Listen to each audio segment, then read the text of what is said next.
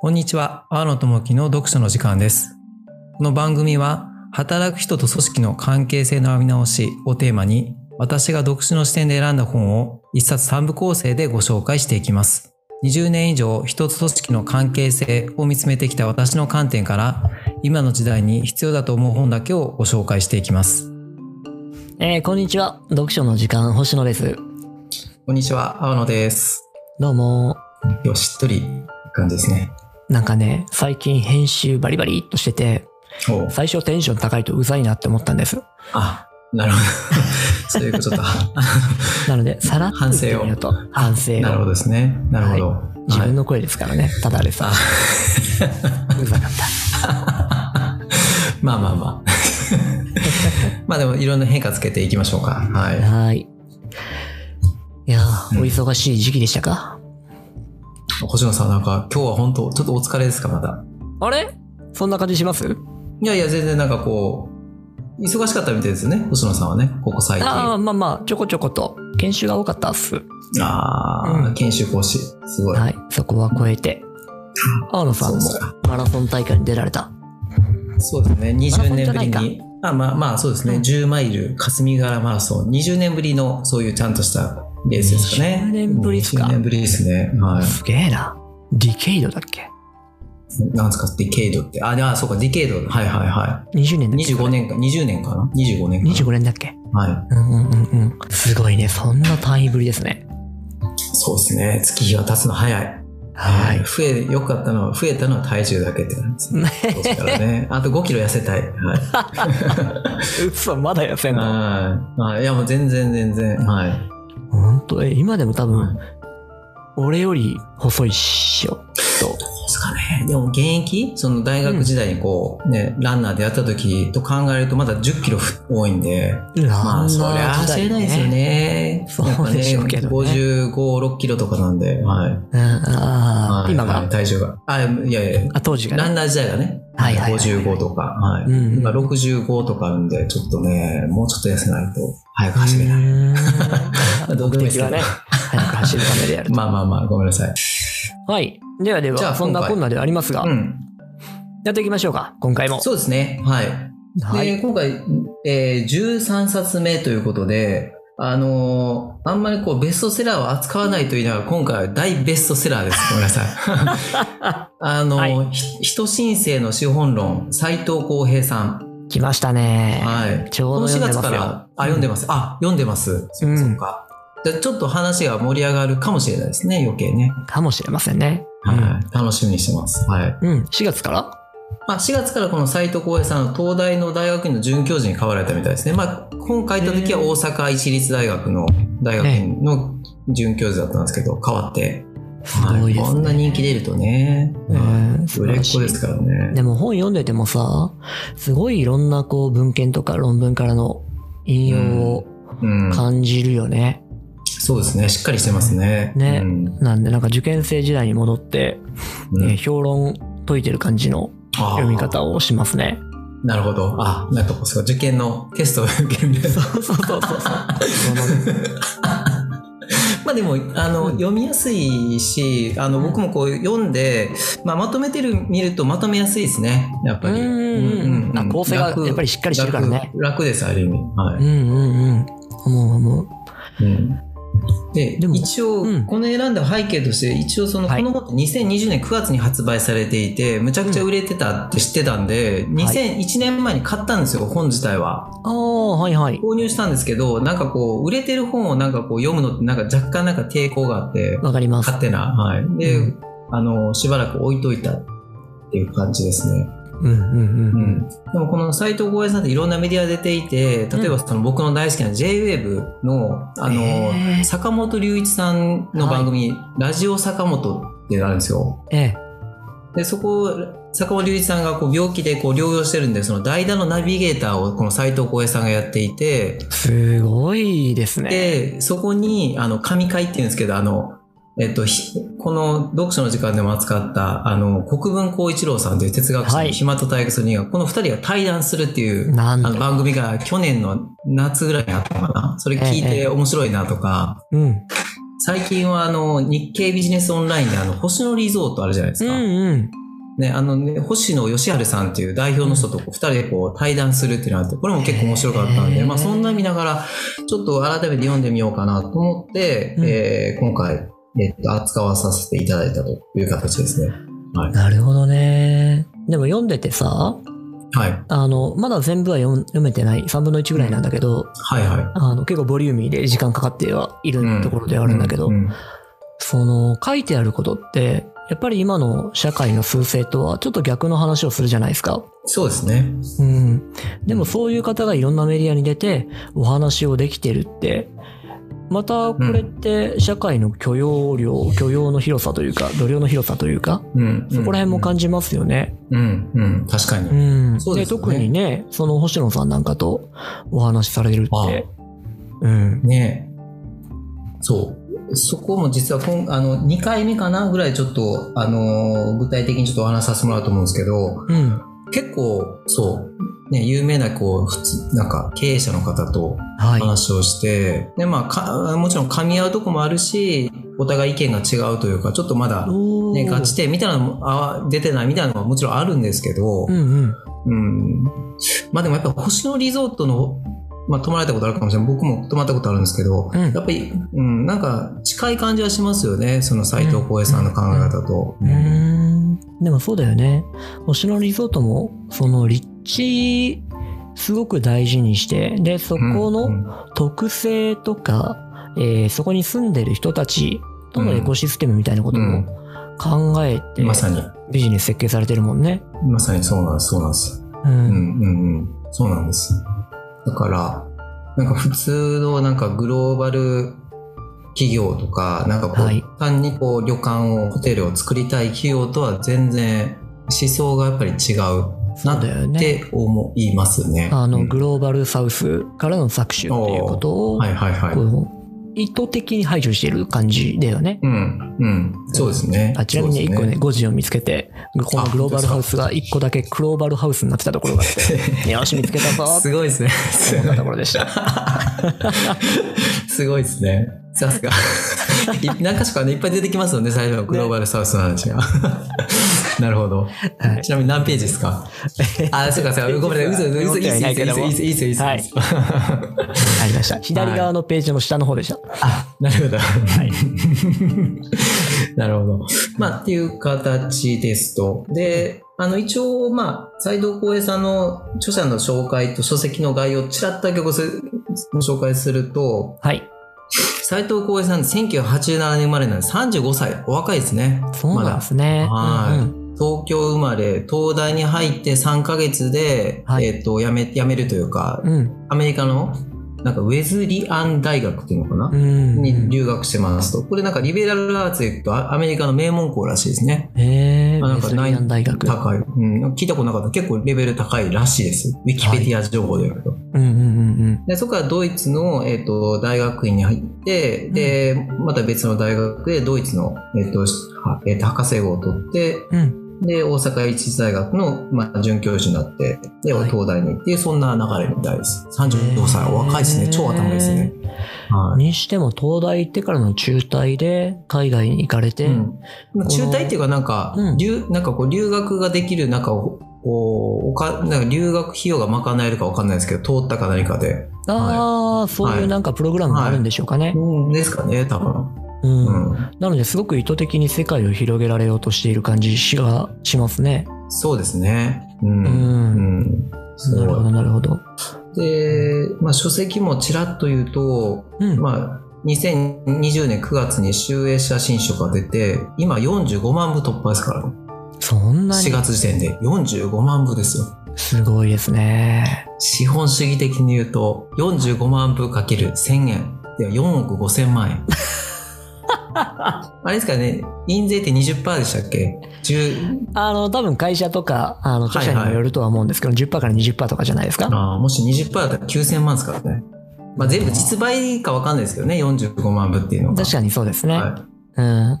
でもまあ、それ以上にいろんな活動もされてるでしょうしい、、うん本って結局ね、それ単体じゃなくて影響力の問題が起きそうですもんね。いやーむちゃ大きいですよ、うん。まあでもねあのうんまあそうさっきおっしゃったようにこう、こういうのを求めている度量というか、世の中の。はいはいはい。みんながそれを感じてるんですよね。例えば、この本の初めも、SDGs は大衆のアヘンだって書いてるじゃないですか。 で、多言っ分てたそれって、まあ、星野さんも僕も感じてると思うんですけど、なんか SDGs とか ESG とかって嘘だよねって感じてるとかみんなあると思うんですよ。踊らされてるとうか。ん。はいはい。エコバッグ買ってとか。リ真サイ剣クルにそれ考えてるところってあんまないよね、きっとね。ですね。まあ、とりえあえずね、とはいえきっかけにはなってるような気がするけれども。ず。うん。うん。なってるとは思うんですけど、まあそうです、なってる。別に悪いことではないと思うんですけど、なんかそれが免罪符だって書いてそあうるそみうそたういそう。免に。罪符になっちゃってるとうんね。ううんん、で結局でもそれでこう無駄なものを余計また買っちゃってるとかはい。ねエコバッグもそうですけどはい。なんかエコバッグをたくさんが売れちゃったらそれがそれでいいのかみたいなまああるじゃないですか例えばはい。はいはい。だからまあだから、でもそれを皆さんやっぱり多くの方がなんか変だなって思って感じてるから、この本が売れるんだと思うんですよね。うんなんかそれを言ってくれているズバッとっていう。うんはいうんてうん。そ感うじではしますねす。ねで、ここで一個言ってくれて、それが売れてくれているうんうん。ことにより、こう共通の言語にもなるし、ある程度抽象化された考え方になるから、あれのって言ったら、ああ、あれねって、コミュニケーション早くなるから、その次に行きやすくなるよね。そうですね。土台がね、できてね。うんうん。うんなので、今回、僕も読めたの、ちょっと遅かったですけど、はうん、まあ、まだ読み切れてはないですけども、うん、ようやくその45万人の人になれたなと。い。まあタイミングってありますからね、僕もそうですけど、気分が乗らない時もあるんで。いや、大事ですよ。これね、でもね、僕も読んだきっかけは、青野さんに紹介されたからですよ。お もともとだってこれ、あそうか人申請って読んでなかったですもん。読めないですよね。そう人ですよね申、人申請って読んじゃってたから。わかります。僕も意味わかんなかったです。うんち。なみに人申請って、なんかうん。説明できますえっとね、間違ってたら教えてね。あ、あでも言えるん思ですか想学、全然じ実質学的におー言っすごいて、。えっとすご、い各時代ごと、各、えーうん年代ごとに重なっている、うんうんうん。えー要素によってその地質学的に時代の名前をつけてるけども、うんここ最近、この何年っつってたかなこの、まあ、多分2000年以内でしょうけどね。はいはいはい。特に1700年代以降になるのかなうんうん。に関しては、この人間が作り出したもの、お人口とか文化によるものうん。うん。が、えーこの地質をなすであろうって言われてるので、はあ人申請になってる。じゃなかった。すごいですね。さすが。天才的ですね。もう、いやもうもう、いやもうバッチリだと思います。はい。本当にありがとうございます。いや、本当に本当に。ああの、の、こ踊っれ、てるい天才ですよ。や、全然全然、本当に本当に。あの、僕もよくわかんなかったんで、うんこうんう、調べたところとか、まあ、本にもちょっと書いてありますけど、触れてありますけど、はい。うん、いや、ここまでしっかり説明していただけるとは、まさにその通りですね。でもなんか、うんあれですね、なんか、あのーまだ、言われ、考案されてるだけで、ノーベル化学賞を取ったドイツ人の人が言ってるだけで、うん実質学的に正式に、こう、まだこう認められたものではないらしいですね。そういう考えをしていきましょうって言ってるだけみたいです、今のところは。そうそう。なんかあえて、それを読んだので、英語でなんて言うんだろうなとお思っーて、調べて発音まで調べましたもん、それ。あーなんたら、あーなんたら、なんか書いてありアンまし、アたね。ンソロ、なんだっけ 調べたのに。そうですよね。なんだっけな。アンソロポロジーでしたっけあ、そんな感じです、多分。アントロポセンかな。アントロポスア、ンそトうロだ、ポそうセンだで。すよね。うんうんはうんうんはい、人申請。い。人申請はい。ですね。はい。うんまあタイトルもね、すごいこうターゲット的にさ、あの、知的好奇心のある人を狙ったタイトルだよね。うん。耳馴染みがないからさ。うんうん。うん。で、多分、その多分60代、70代とか80代もわかるんないですけど、あの、やっぱマルクスの資本論で多分読んで、若い頃に読んでる人多いと思うんで、そういう人からすると、うん。まあ、なんだよって思うかもしれませんし、改めて今の時代にマルクスってなんだろうって、それで読む人もいるのかもしれないですね。もしかしたら。で、うん若い僕なんか、マルクスの資本論読んだことないんで、若いって若くないけど、はい。まあ若いでなんすかよ。うん。まあ、勉強できたって感じです。まだまだ初期高齢者ですから大丈夫うです。ん、まだ初期、まだ中年ですね、中年。うん、で、あとそうですね、人申請、きまあ、出てくる言葉的に言うと、あと、コモンとかコミュニズムっていうのは結構出てくるんですけど、うんなんかそれがまあ、あの、大事な言葉、というか斎藤光栄さん的に、あの、潤沢なコミュニズムを作っていかなきゃいけないって言ってるんで、まあ、うんコモンっていうのはその、社会的に人々に共有されて管理されるべき富ってこと、なんか水とか自然とか電力とかはい教育とか、そういうのが顧問ですと。うん。で、コミュニズムっていうのは生産者たちが生産手段をあの共有管理していく社会を、うん。えーが大事ですよと。で、マルクスはそれを理想だと考えていたらしいですね。だからそのコミュニズムっていうのが、あの、まあ、2回目以降のお話も出てくあの出てくるんですけど、それが脱成経済成長を果たしていく上で、まあ、大事だと斉藤浩平さんおっしゃってるんでコミュニズム、顧問っていうのも、はい、この本の中で大事なキーワードかなと思います。はい。ね、なんか改めてこうやって説明されると、ああ、いいものだねっていう感覚を受けるけど、コミュニズムってさ、あの、時代的にすごくなんか嫌なイメージをつけられた言葉だねってちょっと思う。ほうほうとおっしゃると、いいよねどんなイメージでしたなんか、要は、共産主義。ああ、はいはいはい。そうですよね。うん。共産主義をコミュニズムっていう言うんじゃないですかね。だからソ連が、う。うんん、うまい、なんですかね、こねう、。まあ、間違えてというか、うまく使われちゃったんでしょうね、このマルクスの。だからこうう、ん。なんか僕なんかもそうですけど、なんかマルクスイコール、うんなんか旧ソ連とか、ああ、そなんの、かね、中国みたいなね、違うなよんねかイメージが、はい、はい。そうそうそうそう。だから、なんかこう、主義とそれの実践者、うん、うん。ここには大きな、こう、距離が、隔たりがあってさ、うんでもその実践者によってその主義が世の中に広まっちゃうことっていうのは多くあってさ、うん。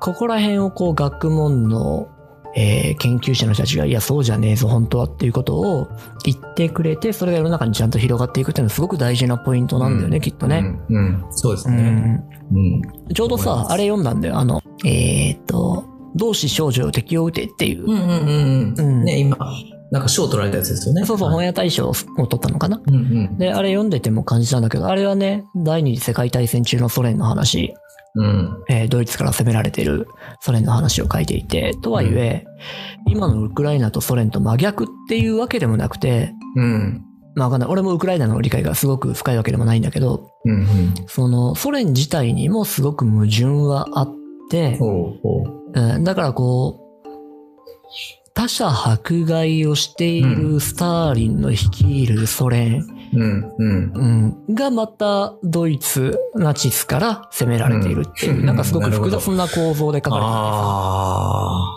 れてる。で、さらにその中で、当時社会的マイナーだった女性たちが、えーある意図をもとに作られた舞台に入って、っていうねうん、すげえ複合的な多層的な複雑さをこうね背景にしたストーリーでさ、なるほどですねそういうか、うんそっかそういう感じなんですねうん、時代は、うんそうそうその中でもやっぱりそのソ連が抱えているコミュニズムの怖さうんみたいな話がね、うーんあ出てくるんですねちらりとねなるほどあやっぱ多民族国家みたいなところがあるじゃない、あはいはいはいはい、うんそなうですのねで少数民族の迫害の話がやっぱり出てくるしうんそこではどんなふうにこうコミュニズムってちらっとですけどどんなふうに扱われてるんですか扱われ方表と現さしれては、はあの支配者側の話として扱われてたように見い、うえるかーな、ん赤軍って呼ばれてるんだけどさ、うんうんうんうんで、例えばその政権批判とか、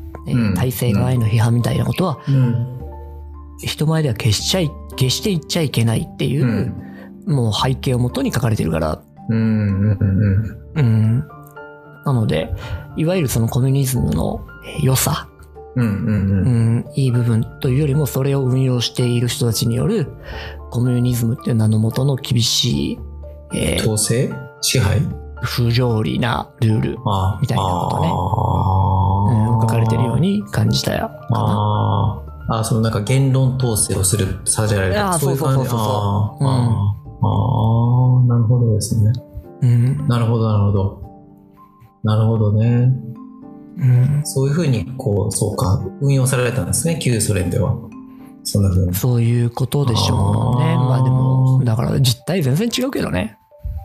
うんうん、実態違うコミュニズムの、その、あーまあ本来は唱えたコミュニズムとさ、まあ、うん、違うんですよね、きっと。ううんん、うん、うん。まあ、ね、そうですよね。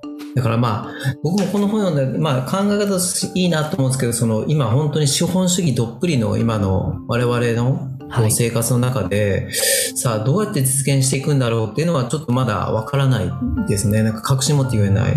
いやでまあそうそううん、うん、うんうん。なんか結局さ、グローバリズムっていうのが、むちゃくちゃ難しいことを起こしてるよねってうん、なるほど。言っていて、で、このグローバリズムっていうのが、なんていうのかな。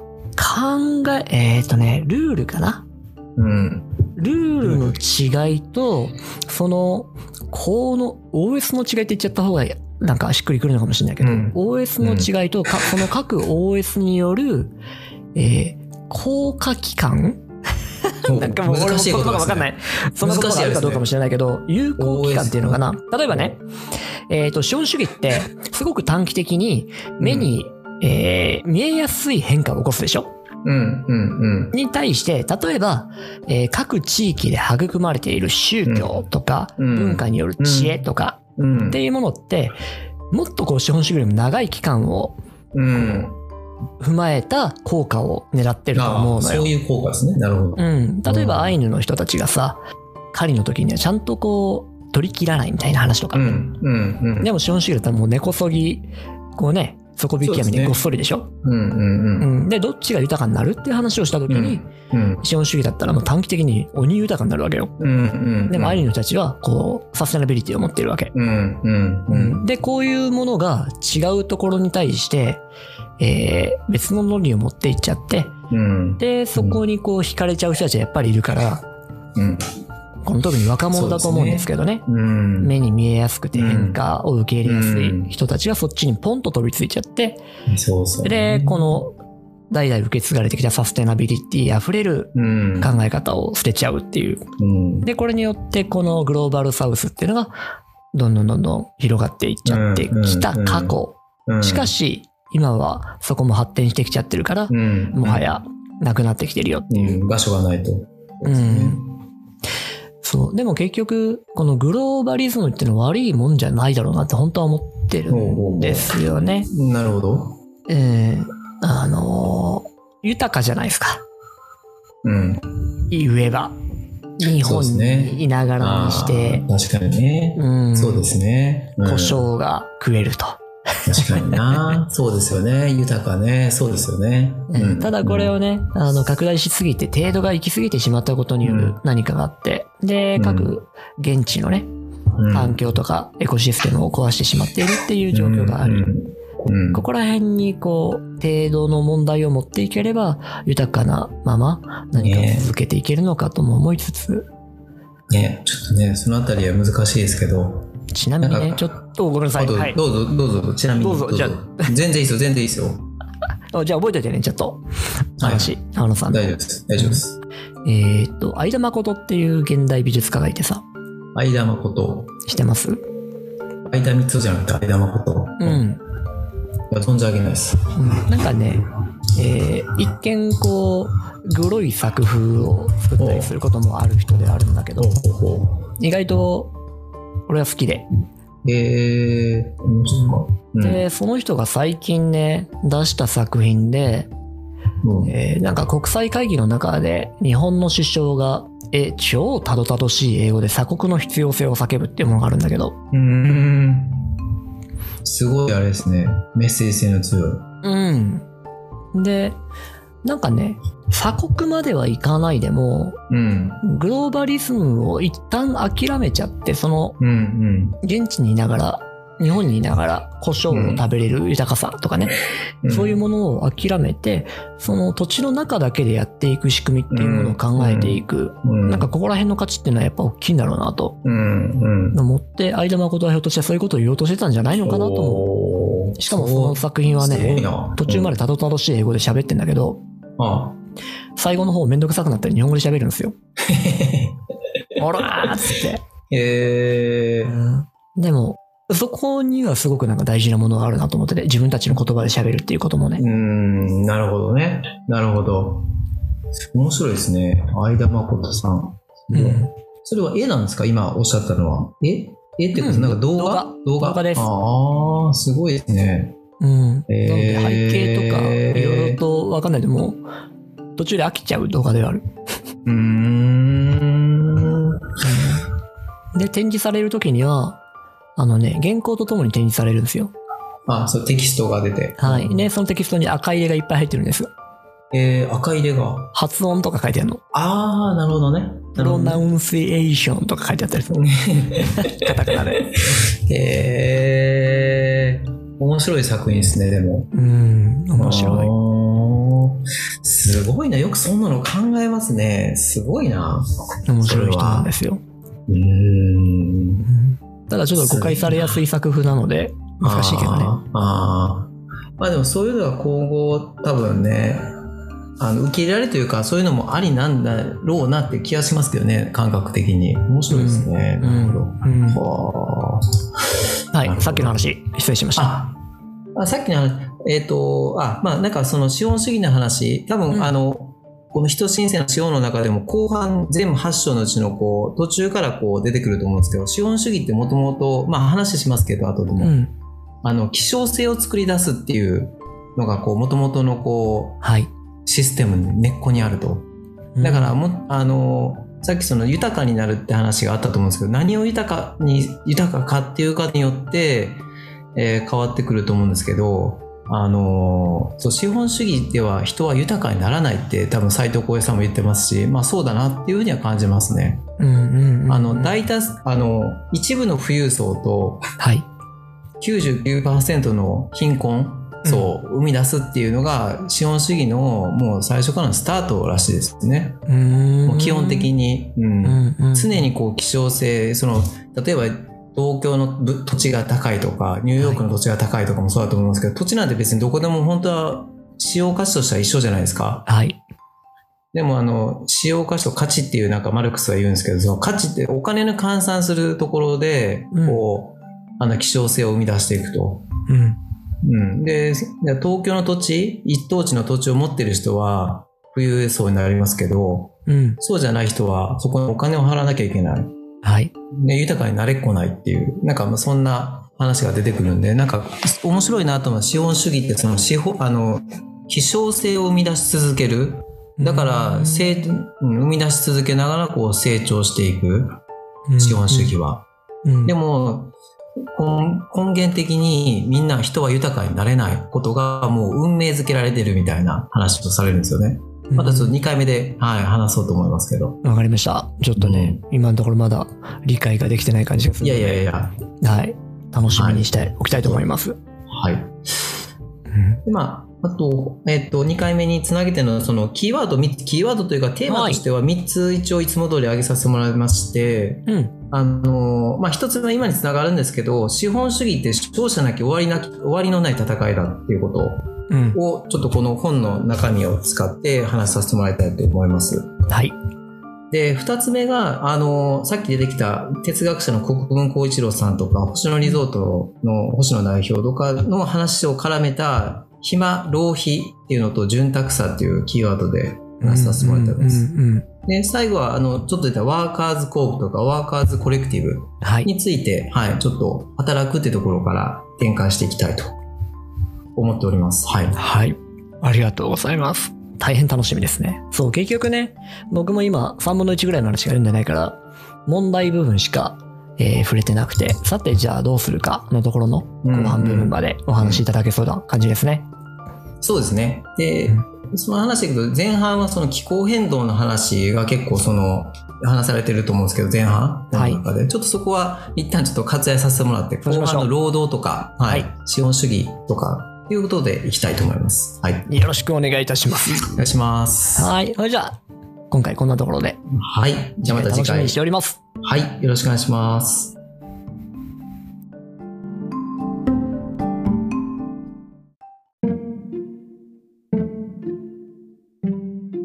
阿波野智樹の読書の時間お聞きいただきありがとうございます今後は Twitter やブログなどでも情報を発信していきますのでご意見ご要望などございましたら DM メッセージいただければと思っております